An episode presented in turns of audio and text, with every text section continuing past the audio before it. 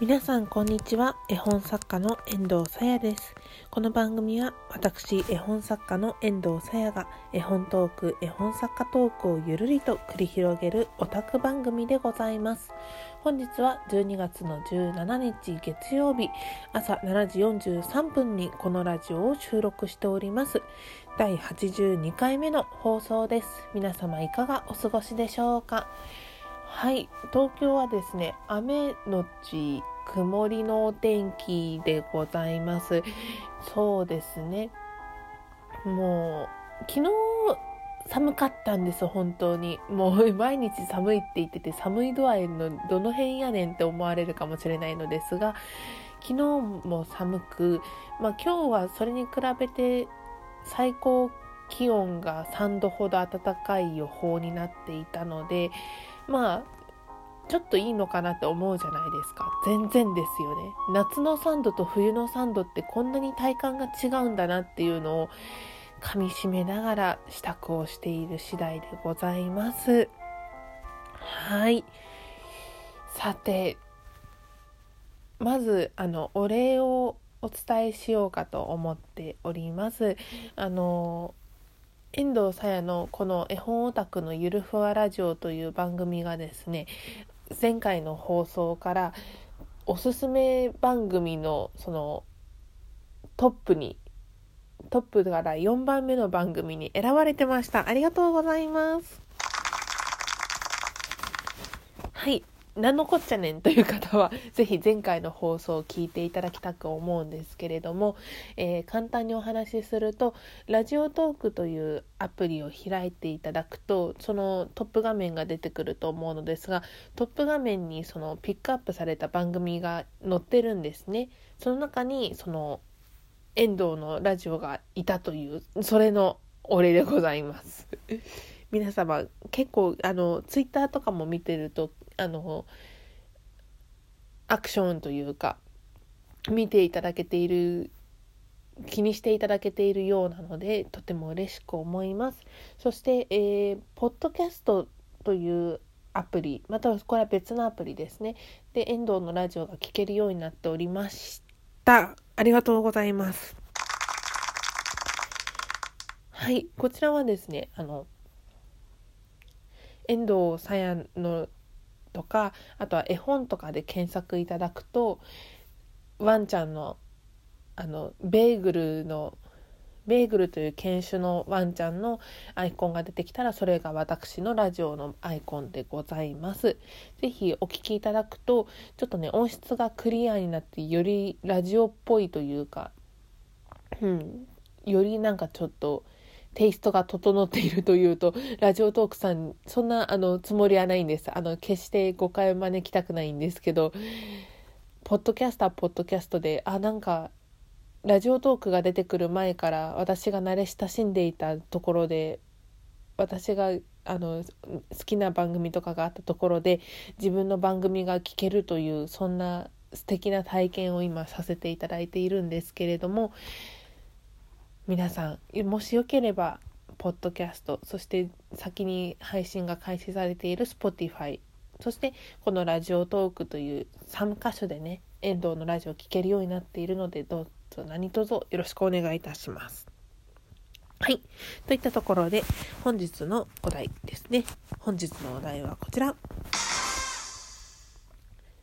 ワクワクの種類メリットについてです。イェイ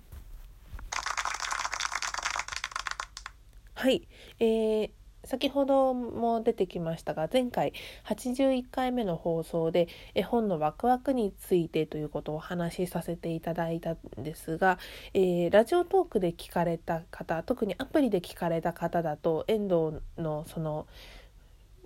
ラジオトークの概要欄その81回の回の概要欄に続くかもって遠藤がちょこっとコメントをしているのをもしかしたらご覧になった方いらっしゃるかもしれません。ということで前回の放送の続きでございます。前回での、まあ、復習というかこんなことを話したよっていうのからお伝えすると絵本のワクワク絵本を読んでワクワクと感じるのは2種類あるということをお伝えしました。遠藤が思う2種類ですね。1つ目はすごいこ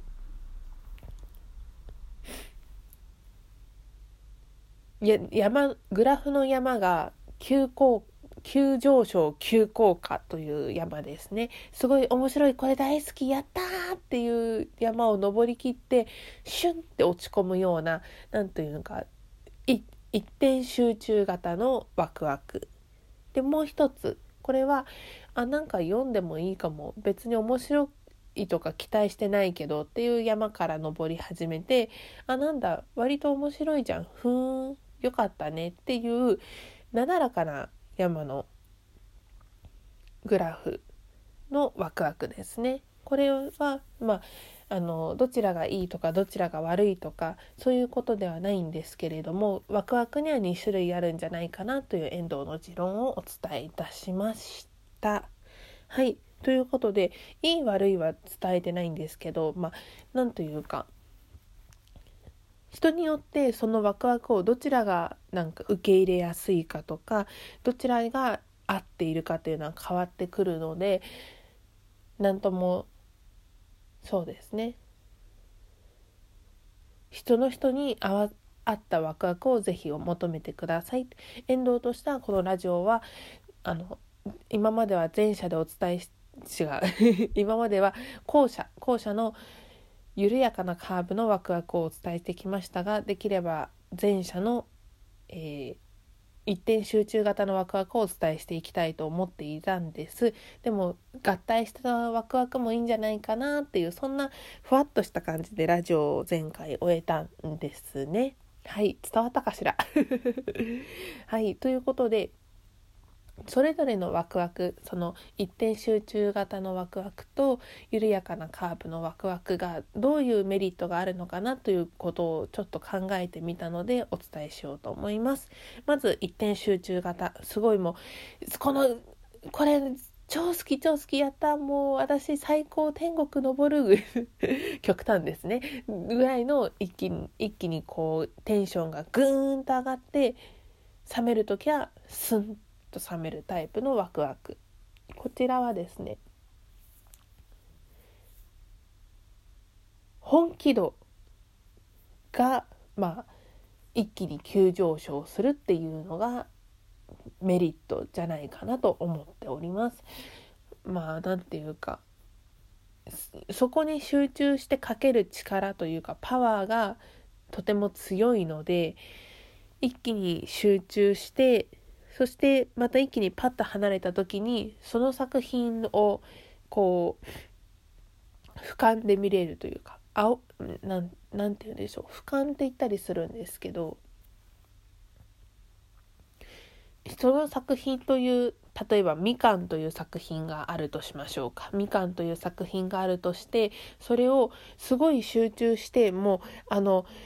皮の黄色い粒のさらにもうその奥の香りまで判別します一粒の香りまで判別しますっていうところまで集中してみた後パッと離れた時にみかんって実はこういう形をしていたんだなっていうのを全体像を見れるようになるそういうものの見方ができるのがその一点集中型のワクワクのいいところではないかと思いました。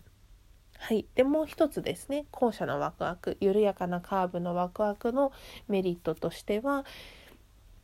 こちらは万人受けしやすいですね。万人受けしやすいっていうのがメリットじゃないかと思います。なんというか好き嫌いの波も少ないんです。緩やかなカーブを描くワクワクというのは。これなんか面白そうかもしれない。ふーん。あなんか割と面白かった。いいじゃん。なんかちょっと話題ぐらいには登ろあのしてみようかな友達と遊んだ時にちょっと話してみようかなぐらいの緩やかなワクワクって人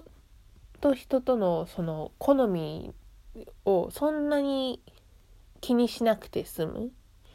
いわばそのゴールデンタイムのテレビ番組みたいな感じですね。その老若男女おじいちゃんからおばあちゃんあとは赤ちゃんぐらいの年齢あとはもう主婦とか会社員とかフリーランスとかいろいろな人たちが見ている時間帯のテレビ番組っていうのはできるだけ人を選ばないような内容の作ものを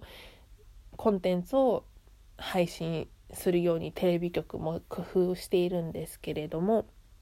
きっとねきっと工夫してるんですけれどそういうゴールデンタイムのテレビ番組とか映画アニメっていうのは見てもいいかなとかっていうそういう感じだと思うんですよニュアンスとして。